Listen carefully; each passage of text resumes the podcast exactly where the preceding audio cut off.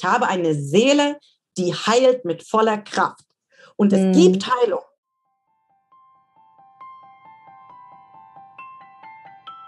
Hi und herzlich willkommen zum Survivor Queen Podcast, der Podcast für Opfer, Betroffene und Überlebende von sexualisierter Gewalt. Dieser Podcast ist voll mit Mutmachgeschichten von ganz vielen tollen und starken Survivor Queens und außerdem voll mit Tipps und Tricks von Experten und Expertinnen aus dem Bereich Traumaaufarbeitung und vielem mehr. Ich bin Mai Nguyen, deine Host von diesem Podcast und ich wünsche dir viel Inspiration beim Hören. Willkommen zurück zum zweiten Teil des Interviews mit Beate. Wenn du den ersten noch nicht gehört hast, weißt du, was zu tun ist. Eine Folge zurückspringen. Dann hast du ein bisschen mehr Kontext. In dieser Folge sprechen wir mehr über Beates Heilungsweg.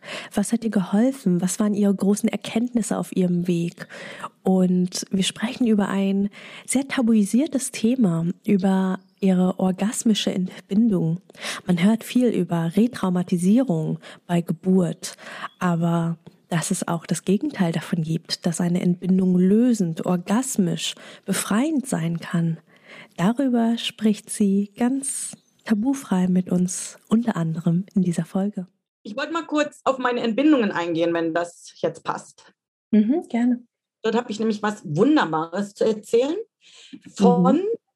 das ist auch wieder so ein äh, Prozess von einer Scham, sich zu zeigen, sich nackig zu zeigen, ähm, vor dem Entbindungspersonal. Ich brauchte meinen Laken drüber bei der ersten Entbindung und die war auch, mein Mann durfte auf keinen Fall gucken und also es war alles so eben, mh, hm, was ist das hier und was mache ich dort und was so, passiert dort in meinem Genitalbereich.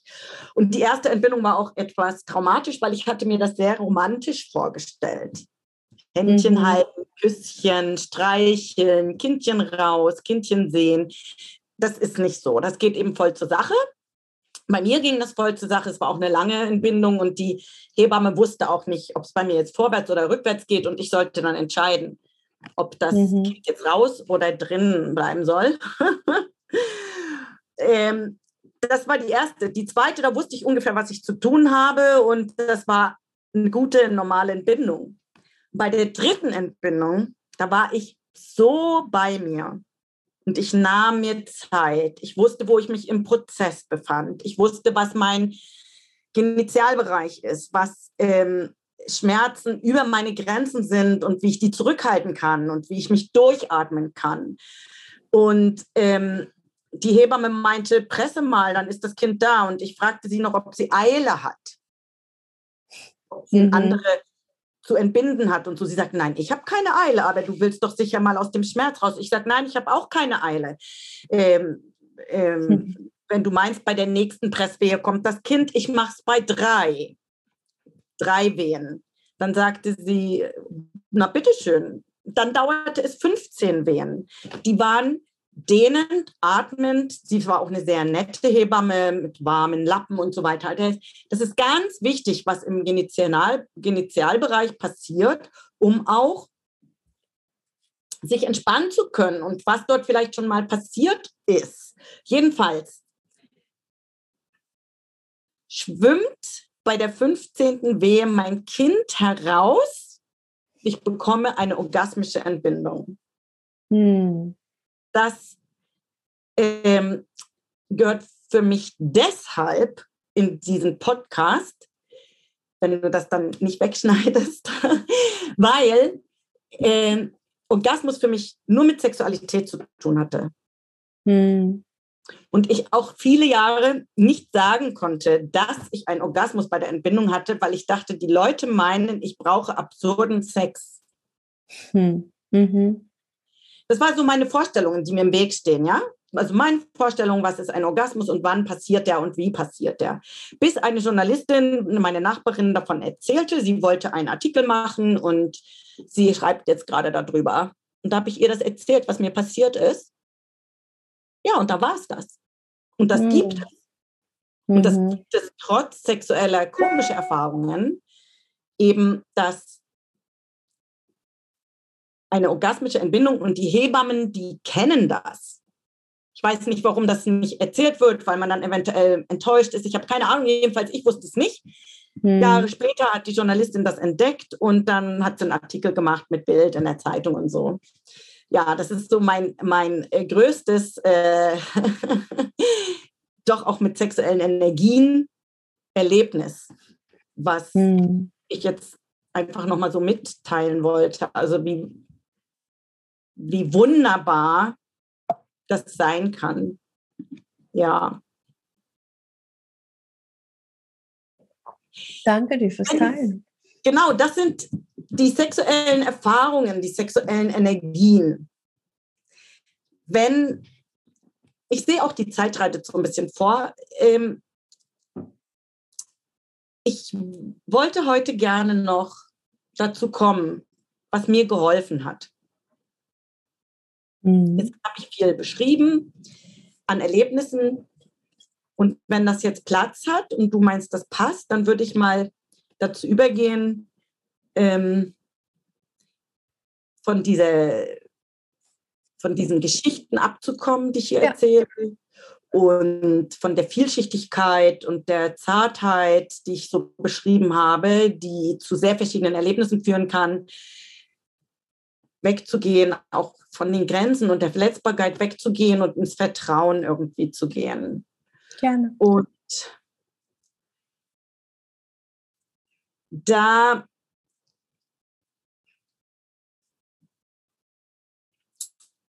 ging's, ging ich auf die Suche nach meinem Glück, wenn man mal so sagen darf. ich ging auf die Suche nach meinem Glück. Als ich gemerkt habe, es gibt ja alles Mögliche und in allen Farben und Schattierungen, wer bin ich, was will ich, was brauche ich und wie komme ich um meine Blockierungen herum. Das fing mit einem Radioprogramm an vor 30 Jahren. Da ging es darum, dass gesagt wurde, man darf sich wehren. Mhm. Wow, ich darf mich wehren. Okay, ich hatte mich gewehrt, du hast es ja gehört, ich habe Grenzen mhm. gesetzt. Ich fühlte mich aber schuldig, trotz alledem. Ich hatte eine große Schuld, dass es zu diesen Situationen gekommen ist. Mhm. In dem Radioprogramm ging es darum, man darf Hilfe rufen. Man darf einfach auch laut schreien. Wenn man was nicht kann, man kann einfach einen Ton von sich geben, der erstmal andere darauf aufmerksam macht, dass etwas falsch läuft und ich gesehen werde in meiner Situation. Da dachte ich einfach, ich darf gesehen werden in meiner Situation. Ich darf die Situation so sehen, wie ich sie gesehen habe. Ich durfte diese mhm. Grenzen setzen und ich habe es gemacht und ich darf das auch weiterhin. Und ich brauche zum Beispiel nur laut zu sein oder zu schreien. Ich habe das dann auch mal gemacht.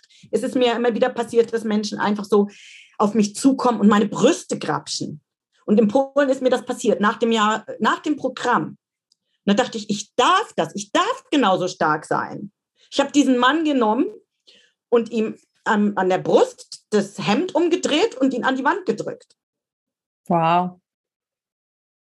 Woraufhin die, die mit mir gingen, die das, es waren noch drei Männer, die mit mir gingen und ich, und dann habe ich diesen anderen Mann an die Wand gedrückt, die nicht sofort sahen, was geschehen war, meinten, ich soll mal diesen armen Mann in Ruhe lassen, den nicht an die Wand drücken. Ich habe ihm dann gesagt, er hat gerade beide meine Brüste gegriffen. Hm. Und ich war so, wow, jetzt kann ich mich verteidigen. Jetzt kann mir jeder kommen, wie er will. Jetzt weiß ich, ich darf in meiner Kraft stehen. Ich habe überhaupt keine Schuld. Mhm. Ich darf hier Grenzen setzen. Das ist richtig so. Das hat dieser, dieses Radioprogramm äh, mit mir gemacht. Wow. Großes ja. Danke an das Radioprogramm damals. Ja, hm? das sage ich dir, vor 30 Jahren. Und trotzdem war noch viel äh, zu bearbeiten. Es wurde auch über diesen Opfer-Täter-Opferkreis gesprochen, hm. dass es eine Normalität ist, in Krise und Chaos so zu reagieren, wie vielleicht ein Täter mir das gegenüber gemacht hat. Also das war für mich ganz wichtig. Wenn ich ein Opfer bin und später ein Täter, ich habe dir das vorhin an Beispielen beschrieben, dass das eine normale Reaktion auf krankhafte Umstände ist. So nannten mhm. die das. So wurde es benannt. Und ich so, ja, eh, ich bin ganz normal. Ich bin normal. Das hast du vorhin auch sehr schön gesagt. Das ist normal, dass ich erstmal mit einer Kompensation oder einer Gegenreaktion reagiere. Mhm. Und dort konnte ich mich abholen.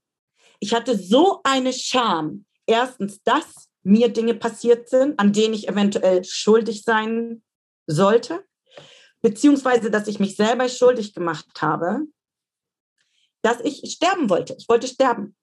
Jahrelang.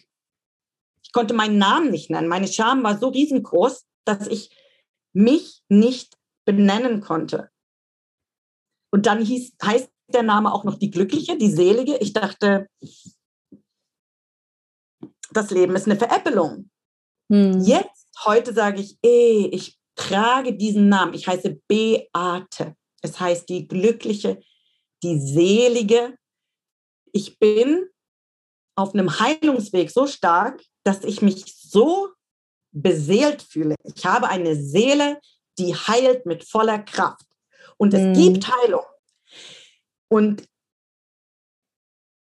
es ist weder, dass ich das verdrängen muss, dass dort Wunden oder Narben sind, noch mhm. es herauskehren muss und immer wieder mich zum Neu zum Opfer mache. Nein, es ist da, das gehört dazu. Es ist so gewesen, es ist heute nicht mehr nötig. Mhm. Ich darf mich genau so verhalten. Ich habe die Macht meines Lebens in meinen Händen. Ich darf mich so verhalten, wie ich möchte. Ich darf ein sexuelles Wesen sein. Ich kann mal viel, mal wenig Sex. Ich kann mal intim, mal weniger Nähe. Ich kann mal eine mhm. Pause machen.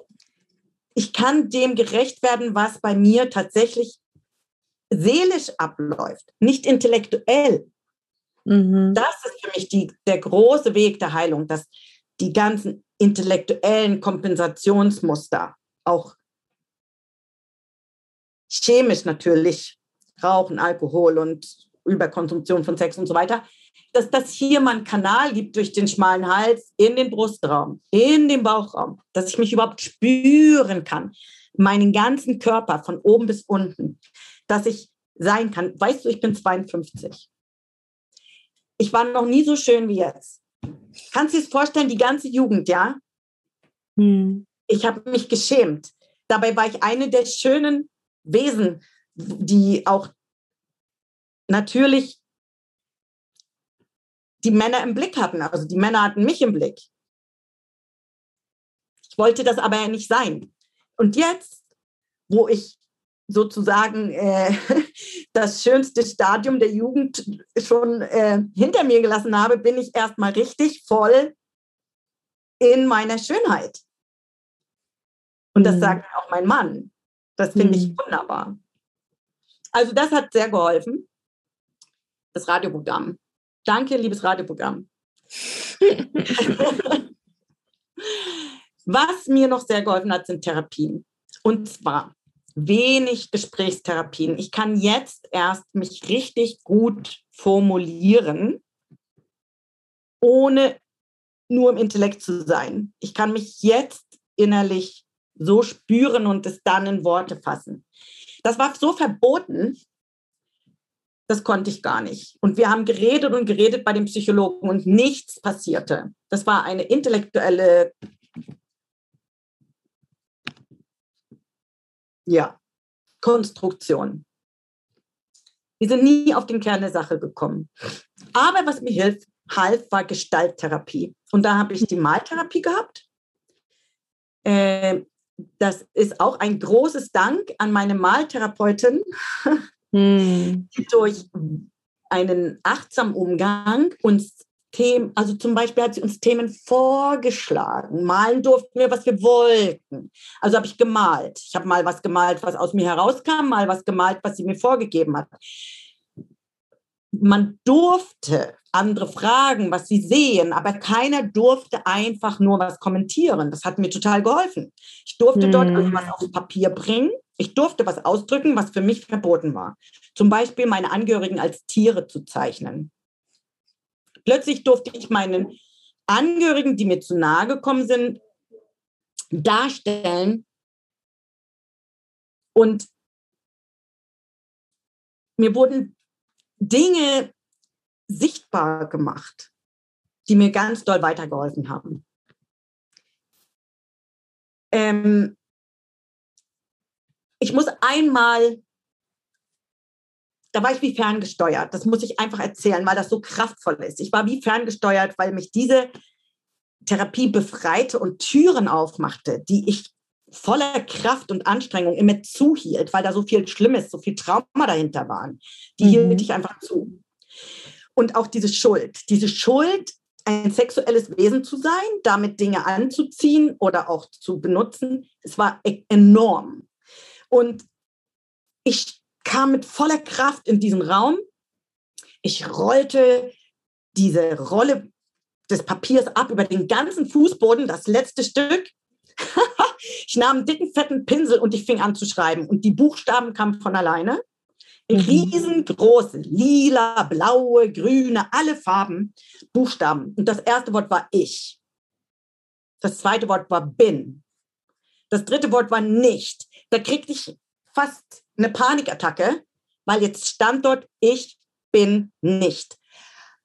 Oh, also du kannst es nicht glauben, Mai, aber ich dachte, jetzt ist der Untergang, den ich mir immer gewünscht habe, wirklich da. Mhm. Nein, ich war aber nicht fertig. Es kommt noch ein Buchstabe, ein S, ein C, ein H. Ich hatte keine Ahnung, was da kommen soll. Und dann steht dort plötzlich schuldig. Mhm. Und ich stelle mich hin und ich lese, ich bin nicht schuldig. Und es war 10, 20 Jahre Therapie fielen von mir ab. Ich wow. sah einfach, das ist es, was ich gepuckelt habe durch diese sexuellen Erlebnisse. Ich bin nicht schuldig. Ja, das war ein liebesvolles Händchen von meiner Maltherapeutin. Das war wunderbar.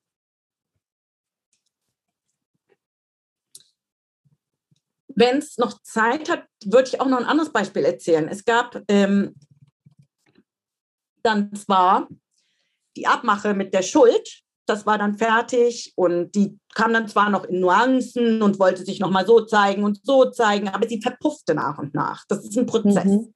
Es steht da einmal so kraftvoll und dann will es gelebt werden. Für mich war es so. Ich, ich schaukelte dann so meine Unschuld, würde ich jetzt mal sagen, in meinem mhm. Bauch herum durch die Gegend und dann will die Unschuld sich am Wasser zeigen und in der Natur zeigen und beim Tanzen zeigen und es plötzlich bin ich.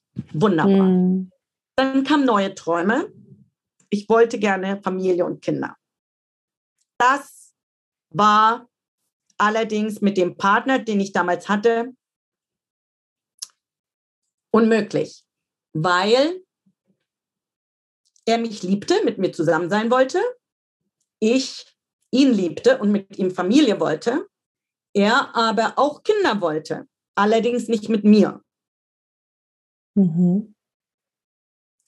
Und das war ein Puzzle, was sehr schwierig zu legen war.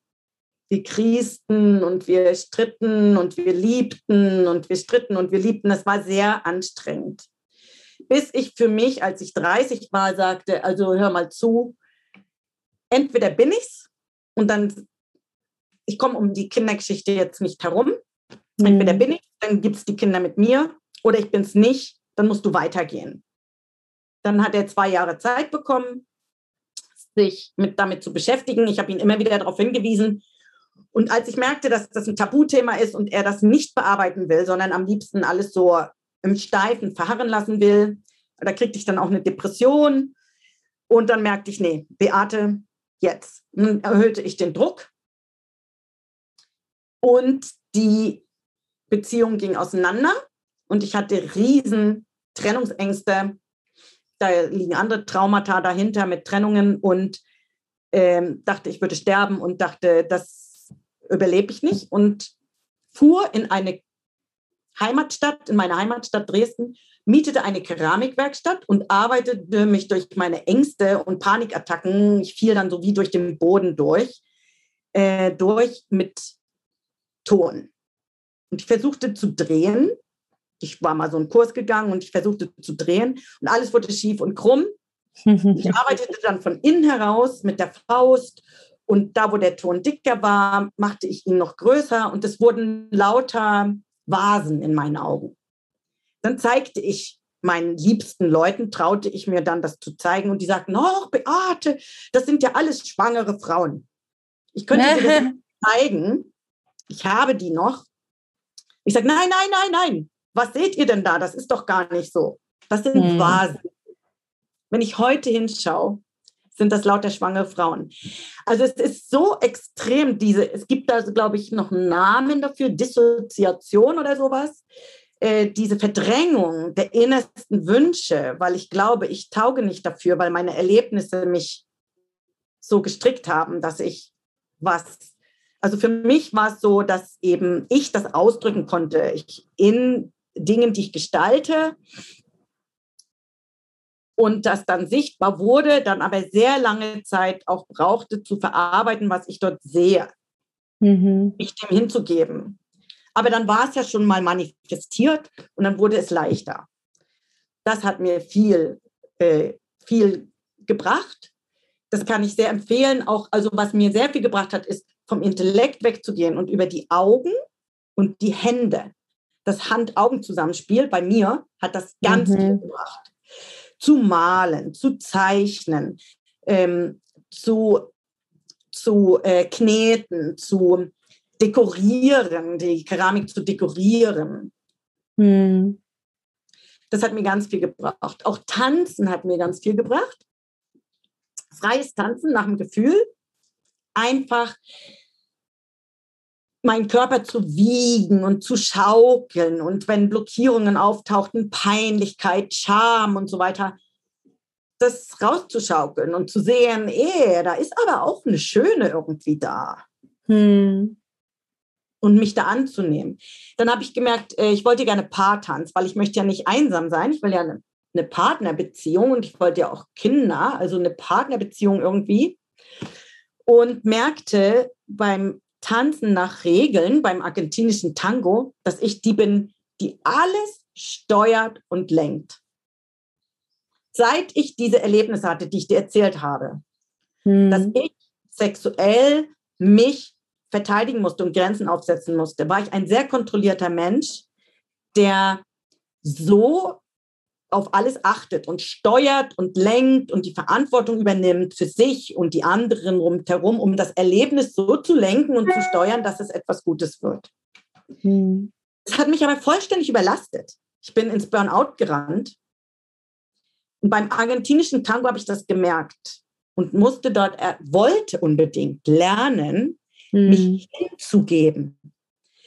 Die Hingabe die für mich heutzutage was so Wichtiges ist, die konnte ich dort lernen. Die Lehrer haben sich getraut, mir das Steuer aus der Hand zu nehmen und mir zu zeigen, wie ich am Körper des Mannes ablesen kann, wie ich mich bewegen solle, aber mhm. auch darf, weil im argentinischen Tango wird sehr viel Freiraum der Frau gegeben, sich richtig schön zu gestalten. Und das hm. war so, hm. oh, ich darf hier meine Achten schwingen. Und der steht und wartet und hält und macht, bis ich fertig bin. Und dann nimmt er mich in den Arm und führt mich wieder galant weiter in eine neue mhm. Musik. Das war für mich äh, ganz, ganz stark. Und dann dieses freie Tanzen und der argentinische Tango zusammen gab für mich dann auch die Partnerschaft, in der ich jetzt lebe. Äh, die, dieser Mann, den ich jetzt, den ich getroffen habe, der konnte überhaupt keinen argentinischen Tango. Der sah mich aber wie, ich sah ihn, wie er tanzte. Ich forderte ihn auf, weil ich wollte ihm jetzt mal was zeigen. und dann zeige ich ihm, wie ich tanze. Und in dem Augenblick will er mit mir so unbedingt tanzen, dass er improvisiert. Was wiederum mein, ich bin nämlich ein sehr kreativer Künstler geworden inzwischen, äh, mich so inspiriert hat, dass das nur klickte, klick, klick, klick, klick, klick. Und wir dort die ganze Szene einnahmen. Die Leute gingen zur Seite und wir tanzten und tanzten und wir waren nur in unserer Welt. Und das ist nach diesen ganzen Begrenzungen, nach diesen ganzen Kontrollen, nach diesen ganzen Verletzungen möglich gewesen, durch ist erstmal freies Tanzen, meinen Körper selber zu erleben. Hm. Dann durch das geregelte Tanzen auch mal die Kontrolle abgeben zu dürfen und dann durch ein zufälliges Zusammenspiel. Das hat mir auch sehr geholfen. Also über den Körper. Ähm, Mai, ich mache mir manchmal Sorgen, dass ich hier so einen Monolog aufstelle. Aber das ist so viel, was ich den Menschen rüberbringen will, weil ich das so wichtig finde, wo die Relais sich aus der Verkrampfung in die Entspannung geschaltet haben, wo ich es fließen lassen konnte, wo ich gemerkt habe, Mensch, natürlich bin ich ein sexuelles Wesen. Ja, na klar habt ihr mich als ein sexuelles Wesen gesehen. Ja, na wunderbar, weil es bin ich tatsächlich. Und das darf ich aber auch sein. Hm. Ich brauche mich deshalb nicht verteidigen oder steuern oder Angst zu haben oder misstrauisch zu sein. Und genau das ist, durch das ich in die Kraft gehen darf, in meine Kraft, das hat mir durch die Gestalttherapien geholfen. Es gibt noch eine Therapie, die ich gerne empfehlen möchte, die mir sehr geholfen hat. Das ist die Familienaufstellung. Ich weiß nicht, ob du das kennst. Mhm. Hm? Das ist vielleicht auch in deinem Post Podcast schon raus mit da gewesen. Also ich hatte ähm, immer noch ein, trotz einer erfüllten Beziehung, trotz dreier Kinder, trotz orgasmischer Entbindung und so weiter, hatte ich noch einen Krux in mir, wo etwas blockiert war, was ich deutlich spürte. Und zwar ist das mein Sohn, der darauf gekommen ist. Durch meinen Sohn kam ich in einen Affekt und merkte, dass dort sehr wohl noch verschlossene Türen sind, an die keiner darf. Mein Sohn wollte mich mit drei Jahren aber voll und ganz erleben. Und ich habe den dann ins Sofa gepfeffert und dann merkte ich, ey, Beate, da ist was, ein verbotenes Gebiet, damit willst du was tun. Mhm. Machst du eine Familienaufstellung. Es ist bei dir in den Beziehungen noch eine Energie, die mitschwingt, die Unheil ist oder so. Dann haben wir die Familienaufstellung. Danke, liebe Familienaufstellerin. Ich sage jetzt keine Namen, aber das ist so fantastisch. Wir haben, ich habe es mir ganz vorsichtig angeguckt. Ich hatte ja auch Ängste, dass man immer irgendwie alles aus dem Regal holt und dann ist Chaos und Krise. Das ist mir ja öfter passiert. Panikattacken, Psychosen, Depressionen, alles das. Nun ganz vorsichtig, aber dass es Heilung gibt, weiß ich ja und will ich ja und ich will eben noch was in den Fluss bringen. Wie mache ich das? Ich schaue mir Familienaufstellung an. Ich schaue mhm. mir fremde Fälle an. Da läuft schon das Wasser aus den Augen. Mhm. Ich habe das Gefühl, das hat mit mir was zu tun. Nach ein paar Mal traue ich mir eine eigene Familienaufstellung zu machen. Die sind so anwesend, diese anderen, Drei, vier Stunden hat es gedauert, bis mein intellektuelles Verteidigungsmechanismus durchdrungen war und wir mhm. überhaupt erstmal mein Thema aufgestellt haben. Dieses Thema war ungefähr, ich möchte lernen, Liebe und Vertrauen in meinen Begegnungen mit Menschen fließen zu lassen. Mhm. Ja, das ist es, sage ich. Da sagt sie, und die anderen drei Stunden, die Themen, die du alle aufgebracht hast, ja, die sind nicht mehr aktuell. Das ist gelöst damit. Es geht um die Liebe. Die Liebe hat einen Krux. Mein Sohn will da was und ich komme in den Affekt. Okay. Wir stellen auf. Wir stellen auf meine Mutter. Wir stellen auf meinen äh, Bruder, der sich das Leben genommen hat. Wir stellen verschiedene andere Leute auf.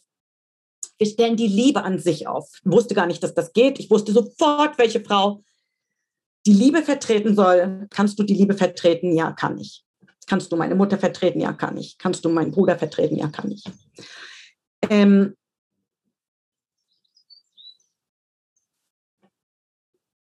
ich sollte mich dann daneben setzen und nur beobachten. bei den Menschen kamen starke Emotionen. Es war ein ganz starker Krux in der Liebe. Ich weiß nicht, ob dir das was sagt. Also ein Krux ist für mich ein, eine Komplikation. Mhm. Ein Tabu noch, ein No-Go. Ähm, das hatte mit meiner Mutter wohl zu tun. Die, meine Stellvertreterin, die stellvertretende Beate und meine Mutter sollten sich annähern. Was ganz schwierig war. Die Liebe wollte ganz weit weg. Aber sie kam dann heran. Sie wurde durch die Leiterin immer wieder dazu geführt, doch bitte jetzt an diese Beziehung zu kommen. Hm.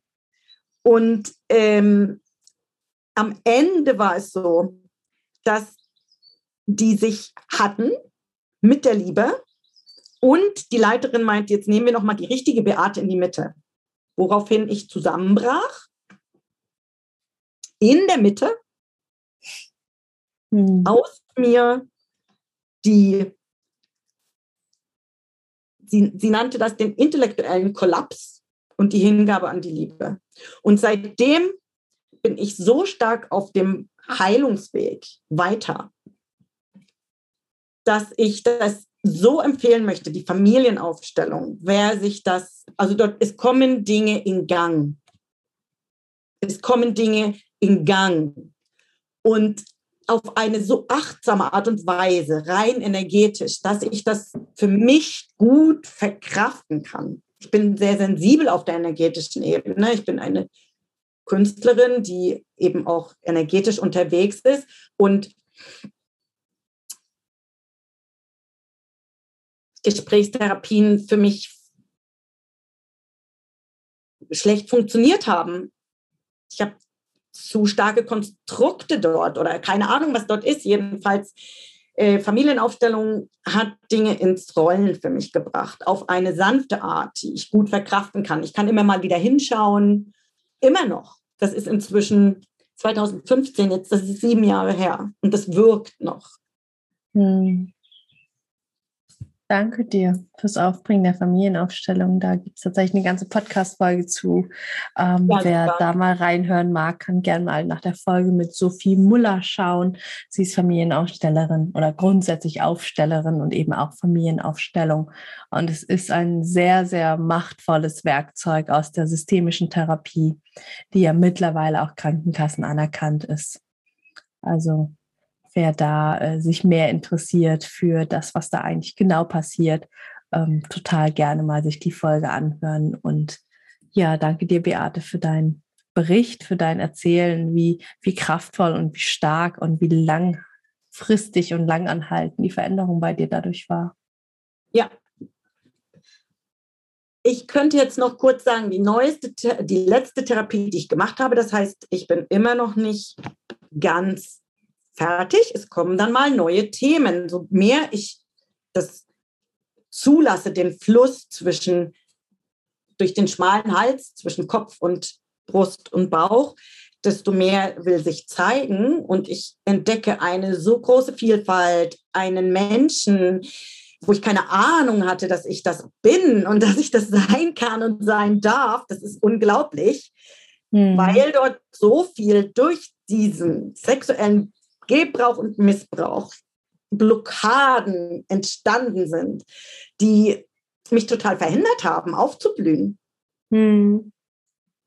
Und das Gebiet auch so begrenzt war auf das Sexuelle. Und jetzt äh, die letzte Therapie, ich wollte eine Trauertherapie machen, weil ich dachte, da ist immer noch was Kleines Trauriges. Da ist was Trauriges. Und zwar was Trauriges darüber, dass es anders war, als ich es mir gewünscht habe. Hm. Wie hätte es denn sein können? Und das Ding ist, in, bei der Frage, wie hätte es sein können, suchte ich mir einen Therapeuten. Ich meine, ich war psychotisch, zeitweise. So große Schmerzen, so große, also Psychose Welt, weiß ich nicht, ob ihr da mal reingegangen seid an Podcast.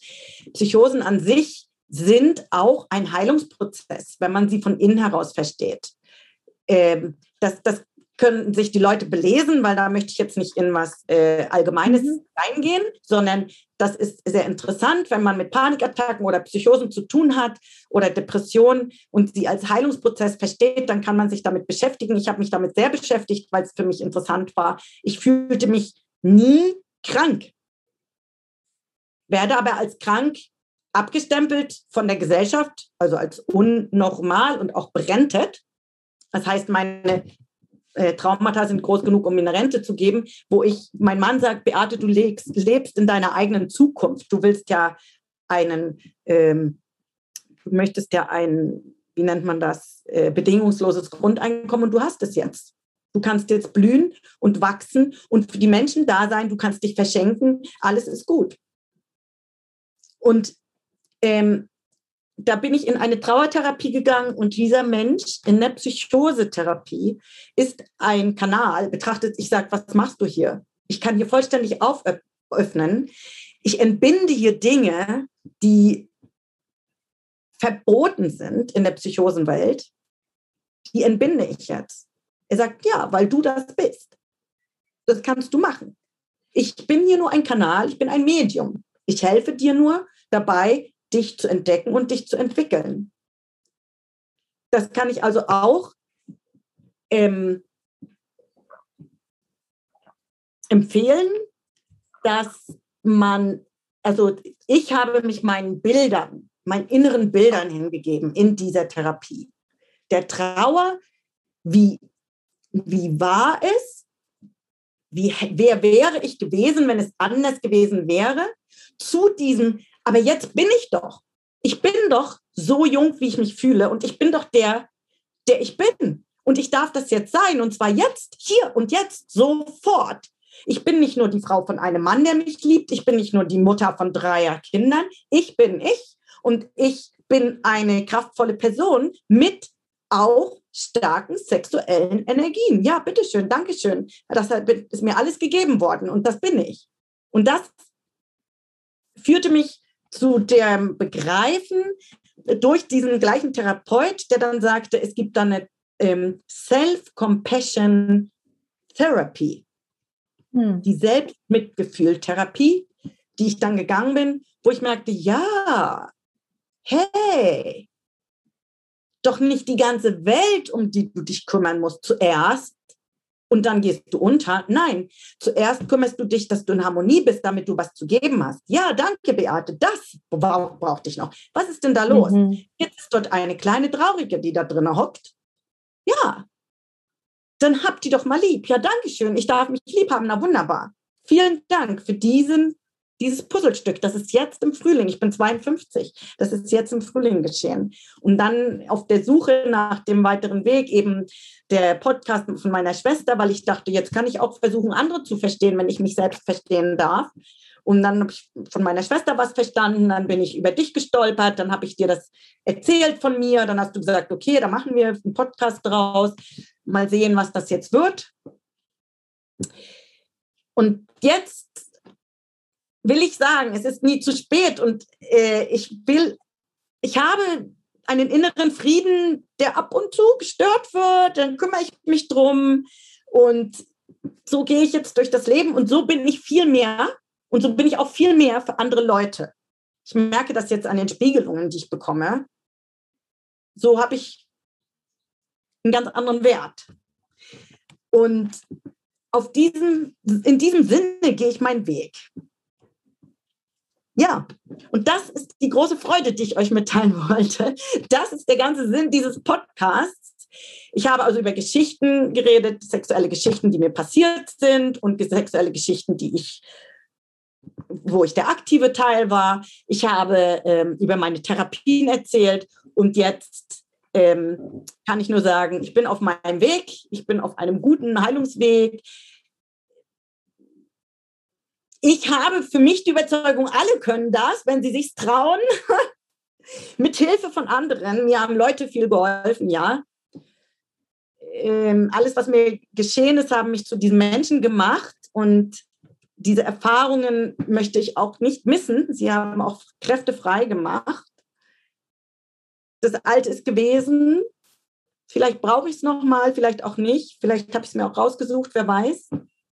Ich glaube jetzt an mich und meine Begabungen. ja, Mai, ich finde es toll, was du äh, den Menschen äh, mitgibst, als ich gesehen habe, was du für ein die Weg mit denen gehst, dass sie den, sich als Opfer, dass sie sich erkennen können, auf, an welcher Stelle sie sind, Opfer in der Bearbeitung oder als Survivor.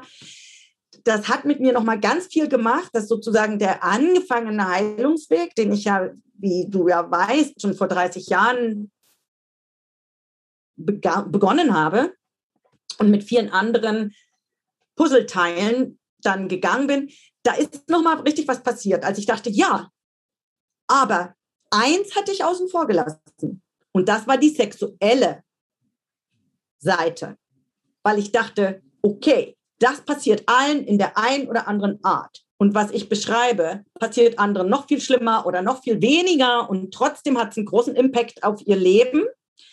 Und ich habe immer das von den Schultern gewischt, als wenn, naja, das gehört eben dazu. Und durch die Podcasts, die ich bei dir gehört habe, habe ich gemerkt, nein, ich bin sehr wohl was durchlaufen. Ich hatte sehr wohl was zu bearbeiten und sehr wohl durch das jetzt aufschreiben und erzählen bei dir, sowohl die Geschehnisse, die sexuellen, als auch die Therapieformen, habe ich gemerkt, dass ganz viel innerlich passiert und ich loslassen kann, weitergehen kann. Ja, und deshalb habe ich das jetzt gemacht. Wenn es jemanden interessiert, dann bitteschön. ja. Vielen lieben Dank, Beate. Danke fürs Teilen deiner Geschichte, deines Heilungsweges. Und ich glaube, es gibt die eine oder andere, der du gerade mit deinem Erzählen, auch mit deinem total authentisch sein, mit wirklich ähm, auch äh, dich dazu bekennen, dass du eben auch Täterin warst, dass du auch Dinge getan hast, auf die du nicht stolz bist, dass du erzählt hast, ja, ähm, dass du Diagnosen hattest, wie eben auch psychotisch sein, dass du da einfach als, als ganzes Wesen ganz authentisch und ohne Scham hier bist und dich hier gezeigt hast. Ich danke dir von Herzen, Beate. Ja, ich danke dir. Hat Spaß gemacht. Das war die Doppelfolge mit Beate und ihrer ganz persönlichen MeToo-Story, ihrem sich zeigen als Survivor Queen. Ich hoffe, du hast viel von ihrer persönlichen Geschichte für dich mitnehmen können, als Aha-Erlebnisse, als Ah, oh, okay, sowas geht auch, spannend. Und kannst es für dich, auf dich und dein Leben übertragen, egal ob es für dich taugt oder ein, ha ja, spannend, dass Menschen sowas tun, aber passt für mich nicht ist. Genau, denn genau darum geht es ja hier im Podcast dir andere Sichtweisen oder ähnliche Sichtweisen aufzuzeigen, dir andere Lebensgeschichten von Survivor Queens zu zeigen, andere Heilungswege. Denn wir sind alle so, so bunt und so unterschiedlich und so individuell. Es gibt nicht den einen Weg, den wir gehen und die eine Zauberformel und danach sind wir alle total heile und äh, nicht mehr traumatisiert, sondern wir finden alle unseren ganz eigenen Weg durch diesen Traumadschungel. Hey, schön, dass du die Folge bis zum Ende gehört hast. Wenn sie dir gefallen hat, lass mir doch total gerne eine 5-Sterne-Bewertung bei Spotify und oder Apple Podcasts da. Damit hilfst du, dass dieser Podcast noch viel mehr Menschen ausgespielt wird. Und wenn du keine Folgen mehr verpassen magst, klick einfach auf Folgen und dann bekommst du immer alle zwei Wochen montags eine Benachrichtigung von deinem Handy, von deiner App dass eine neue Folge da ist. Alle zwei Wochen montags erscheint die Folge, außer es ist eine Doppelfolge. Dann gibt es den zweiten Teil zwei Tage später am Mittwoch. Und wenn du dich mehr zum Thema Trauma und Traumaaufarbeitung einlesen magst, dann lad dir doch total gerne mein E-Book runter. Das findest du kostenlos in den Show Notes. Da sind auch alle anderen Links, über die wir hier in der Podcast-Folge gesprochen haben. Ich freue mich, wenn wir uns in der nächsten Folge wieder hören. Bis ganz bald, deine Mai. Ciao.